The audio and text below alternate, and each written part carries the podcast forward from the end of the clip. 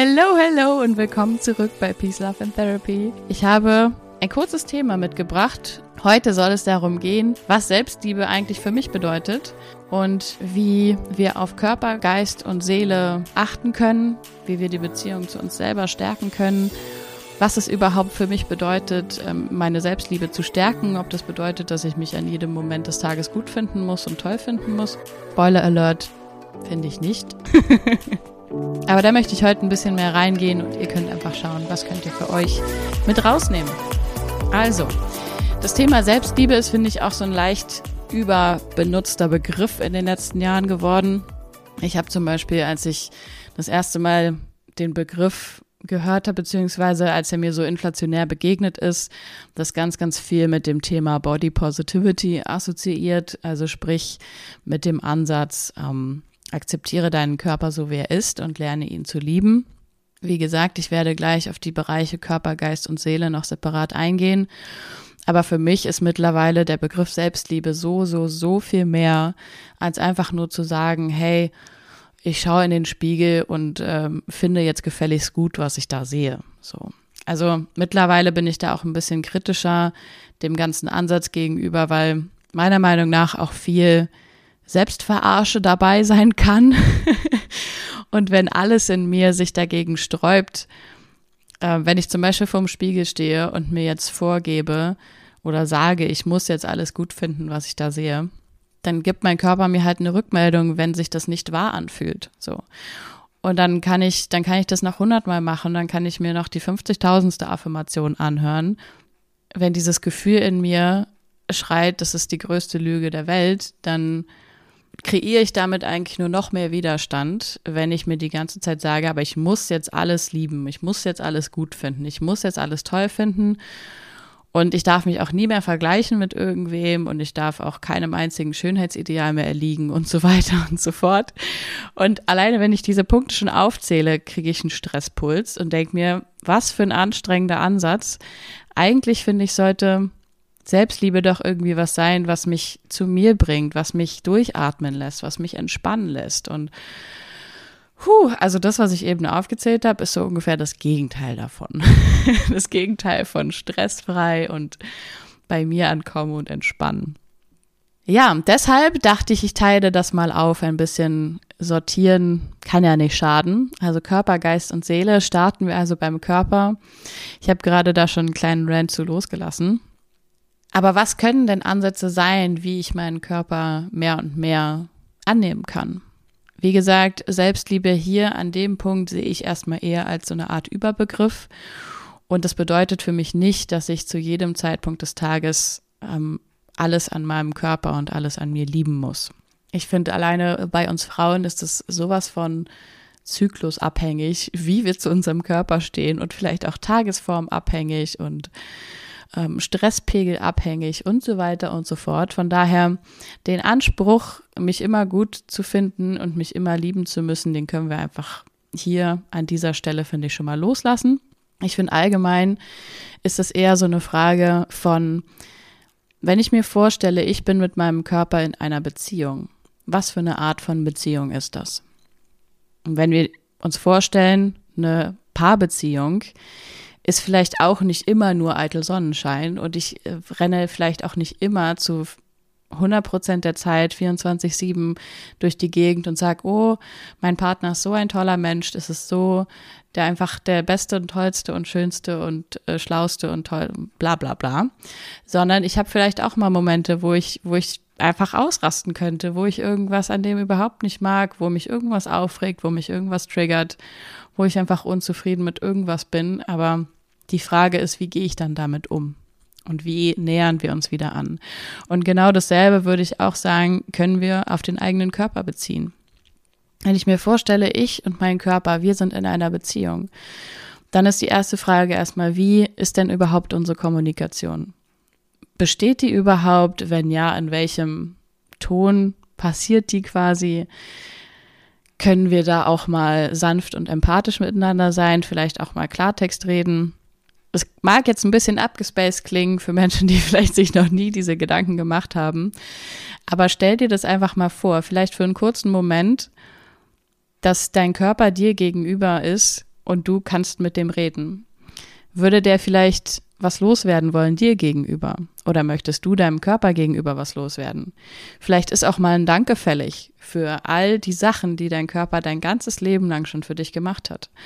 Oder vielleicht ist es auch mal Zeit, dass dein Körper dir mal ein bisschen rückmeldet, hey, achte verdammt nochmal darauf, wie es mir geht. Gib mir bitte das, was mir gut tut und ähm, punish mich nicht die ganze Zeit, wenn jetzt jemand diese englischen Begriffe, ähm, bestraf mich nicht die ganze Zeit mit irgendwas, was mir nicht gut tut.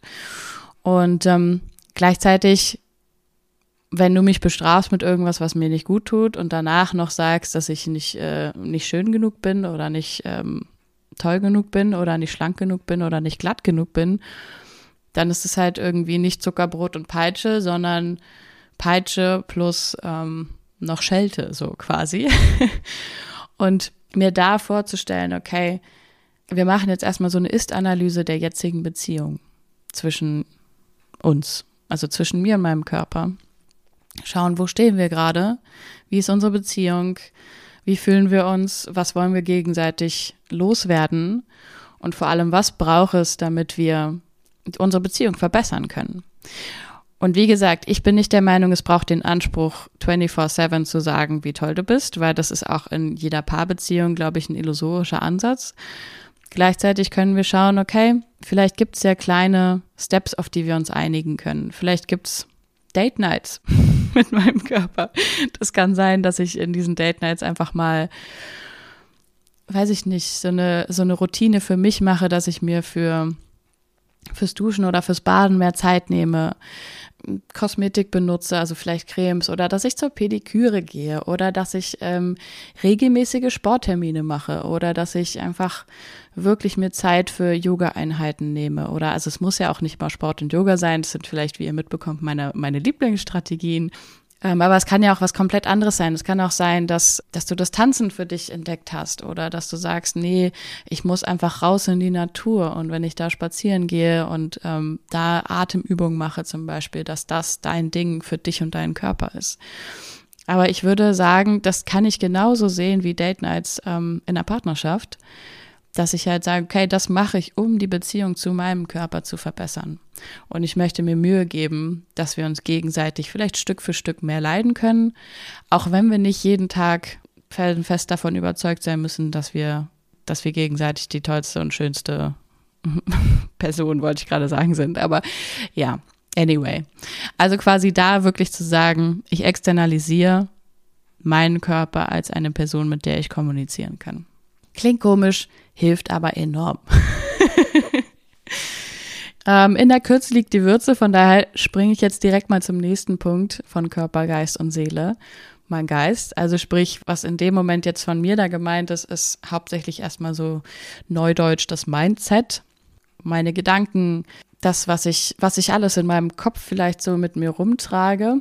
Und damit meine ich auch nicht nur aktuell existierende Gedanken darüber, dass ich jetzt vielleicht denken könnte, ich habe gerade Hunger oder nicht oder ich habe keine Lust auf Sport oder doch, sondern vor allem auch meine generelle Einstellung, meine Glaubenssätze, ähm, Erfahrungen, die ich früher mal gemacht habe, die mir jetzt schon gar nicht mehr richtig bewusst sind, die aber sehr stark beeinflussen, wie ich mich verhalte, was ich über die Welt denke, was ich über mich denke.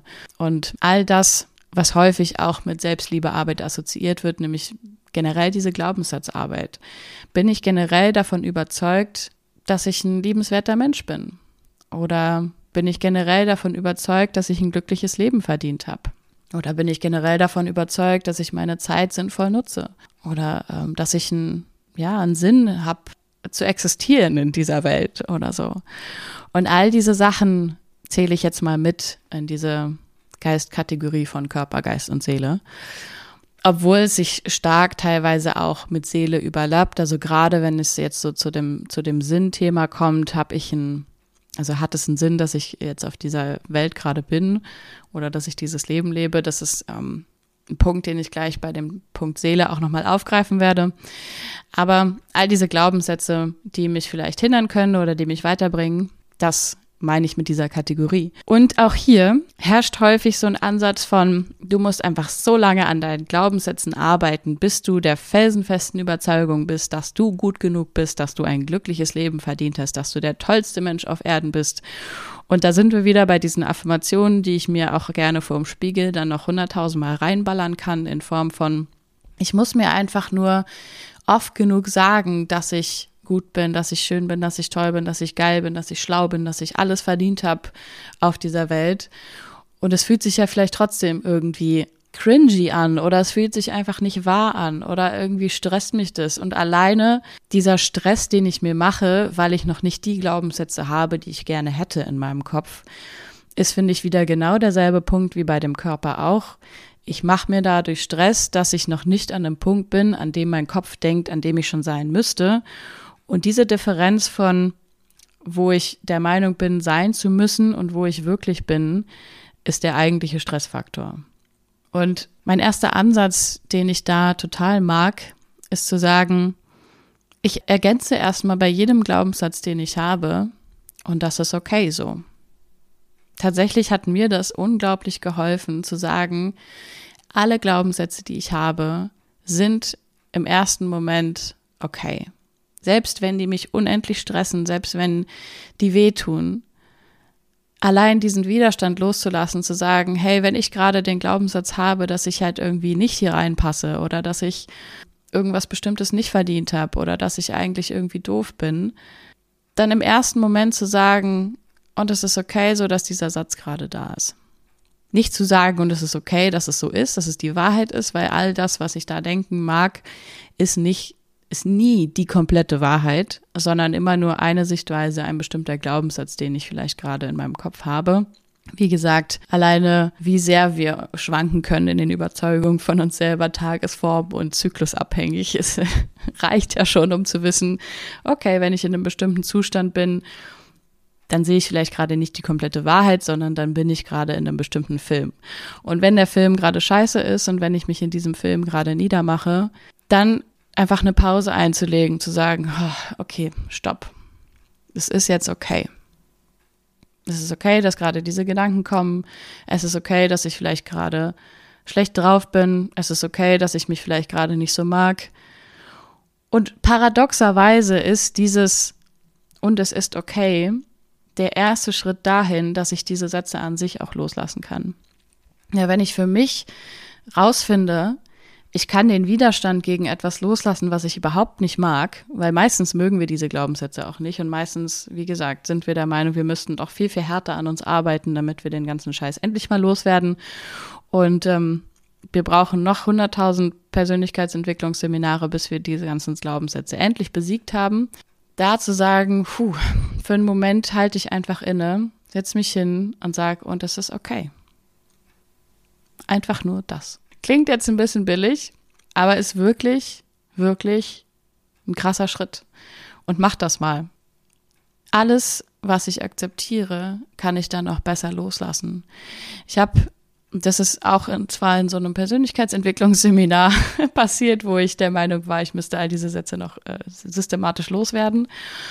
Aber da habe ich auch so einen anderen Satz gehört und der ist viel mehr mit mir resoniert als alles andere. Und zwar der Satz, alles darf sein und was sein darf, kann sich verändern. Und das ist eigentlich genau das.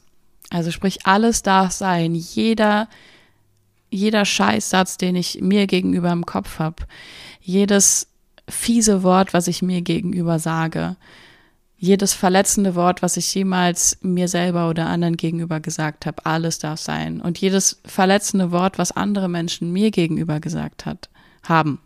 Und ich weiß, es klingt jetzt alles vielleicht ein bisschen hart, aber es ist wirklich der beste Schritt zu sagen, okay, das ist gerade so. Und ich lasse den Widerstand gegen das, was einfach gerade nun mal so ist, lasse ich jetzt los. Und in dem Moment, wo ich den loslasse, kann sich alles verändern. Klingt komisch, ist aber so. Vielleicht merkt ihr ja selber, wenn ihr jetzt irgendwie so kleine Beispiele miteinander durchgeht. Zum Beispiel an irgendwas denkt, was ihr mal gemacht habt wo ihr sagt, boah, das hätte ich echt nicht machen sollen. Da verurteile ich mich selber dafür. Um ersten Schritt zu sagen, und das ist okay. Alles. dass ich das gemacht habe, dass ich jetzt mich verurteile dafür, dass ich diese Worte für mich habe. Alles ist okay. Und ich merke direkt, wie sich irgendwas in mir entspannt. Und in dem Moment, wo sich was in mir entspannt, kann was Neues entstehen. Ja, das ist die Magie ähm, oder der Punkt zumindest, den ich für diesen zweiten Part teilen wollte. Und der letzte Part von Körper, Geist und Seele ist die Seele. Und mit dem Begriff Seele kann vielleicht nicht jeder von euch was anfangen. Aber an dieser Stelle möchte ich einfach mal einladen zu schauen, wenn das Wort Seele es nicht trifft für dich, dann zu gucken, zum Beispiel in dem ersten Szenario bei Körper, habe ich euch eingeladen oder dich eingeladen, dich mit deinem Körper quasi zu unterhalten oder dir vorzustellen, was du sagen würdest, wenn dein Körper und du sich unterhalten können. Also sprich, ich bin ganz automatisch davon ausgegangen, du bist nicht dein Körper, beziehungsweise du kannst dich mit deinem Körper unterhalten. Und wenn ich Menschen in meinem Coaching dazu einlade, genau das zu machen, dann sagt niemand, ja, aber ich bin doch mein Körper, ich kann mich doch nicht mit meinem Körper unterhalten. Sobald sie sich auf dieses Gedankenexperiment einlassen, ist es absolut möglich, sich vorzustellen, okay, ich unterhalte mich jetzt mit meinem Körper. Und genauso in dem zweiten Beispiel auch mit den Glaubenssätzen. Zu sagen, okay, es ist so tagesformabhängig und so vielleicht auch Monatszeitraumabhängig, wie ich drauf bin, was ich denke, was ich von mir denke, was ich von anderen denke, dass mir bewusst ist, all das, was ich da denke, ist nicht unbedingt die komplette Wahrheit und schon gar nicht ist das das, was mich ausmacht, das, was mich als Person ausmacht, das, was ich bin. Und die spannende Frage ist, was bleibt denn dann? Was bin ich denn dann? Was ist der Kern von mir, der bleibt, wenn ich jetzt nicht meine Gedanken bin, wenn ich nicht meine Glaubenssätze bin, wenn ich nicht mein Körper bin, wenn ich nicht das bin, wie ich gerade drauf bin? Was, was bleibt denn? Was ist quasi der Kern? Und aus Ermangelung an besseren Worten nutze ich jetzt für diesen Kern diesen unzerstörbaren Kern von uns, von dem, was ich bin. Einmal das Wort Seele. Und ob wir jetzt daran glauben, dass die Seele vorher schon verschiedene Leben durchlebt hat und danach auch wieder verschiedene Leben durchlebt oder ob die Seele einfach was ist, was ja in meinem Körper jetzt lebt für dieses Leben und dann wieder auch auf irgendeine Art und Weise verschwindet, das lasse ich jetzt einfach mal offen und das darf jeder für sich entscheiden. Gleichzeitig ist ein Gefühl dafür zu bekommen oder das überhaupt mal reinsacken zu lassen innerlich, dieses Konzept an sich total hilfreich und total wertvoll finde ich. Ein Gefühl dafür zu bekommen, wer bin ich denn ohne all diese Label, die ich mir gebe, ohne all diese Label, die ich vielleicht meinem Körper gebe, ohne all das, was ich den lieben langen Tag denke, ohne die Erfahrungen, die ich in meinem Leben gemacht habe, gute und schlechte, was bleibt wenn ich wirklich nur einfach mein Wesen im Kern betrachte. Und vielleicht ist es auch in Ordnung, dass du darauf momentan keine Antwort hast. Vielleicht kommt dir ganz automatisch irgendwie ein Gefühl. Vielleicht kommt dir aber auch ein Bild. Vielleicht kommt dir eine Metapher. Um mal wieder zur Ursprungsfrage zurückzukommen. Wie kann mir das, diese Sichtweise helfen, einen Schritt näher in Richtung Selbstliebe zu kommen? Ich finde, es ist ein unglaublich entspannender und erleichternder Gedanke zu sagen, okay, ich bin weder diese ganzen doofen Glaubenssätze, die ich manchmal habe, noch bin ich mein Körper. Ich bin so viel mehr und ich habe einen unzerstörbaren Kern. Und egal, was zum Beispiel andere Menschen zu mir sagen, egal wie andere Menschen mich nennen, dieser Kern, dieses Wesen von mir oder ich in meinem Wesen, in meinem Kern bin heil, bin ganz, bin ja etwas, was, was sich nicht irgendwie kaputt reden lässt oder kaputt machen lässt. Und das finde ich einfach einen unglaublich befreienden und, und erleichternden Gedanken. Vielleicht hilft er ja auch. Und gleichzeitig habe ich gesagt, ich habe ähm, bei dem Punkt hier meine Glaubenssätze rund um, was mache ich hier eigentlich auf dieser Welt.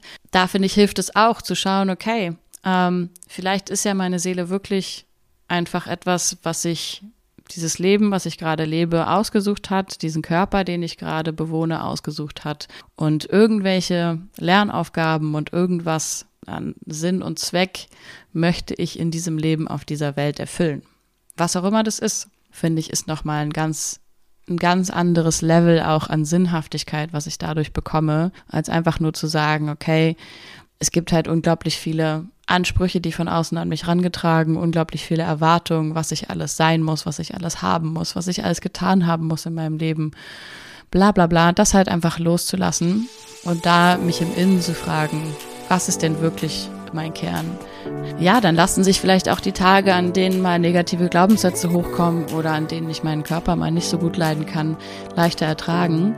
Na, das war's auch schon. So ein bisschen my, meine Five Cents oder Two Cents, wie auch immer man das sagt, zum Thema Selbstliebe. Was es eigentlich für mich bedeutet und was für einen Ansatz ich sehe. Und ich hoffe, dass du was mitnehmen kannst. Ich freue mich auf deine Rückmeldung und bis zum nächsten Mal.